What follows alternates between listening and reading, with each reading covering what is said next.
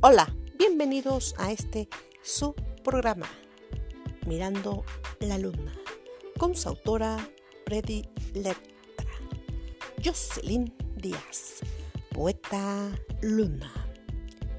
Hoy quiero hacerte la cordial invitación para que me escuches a partir del 20 de septiembre con la segunda temporada de Poemas del Alma. No se te olvide que tienes una cita conmigo el 20 de septiembre con la segunda temporada de Poemas del Alma. Aquí en este tu programa favorito, Mirando la Luna, con tu autora preferida, Jocelyn Díaz, naturalmente. Nos vemos hasta la siguiente emisión. Bye. Bonito día. Besos.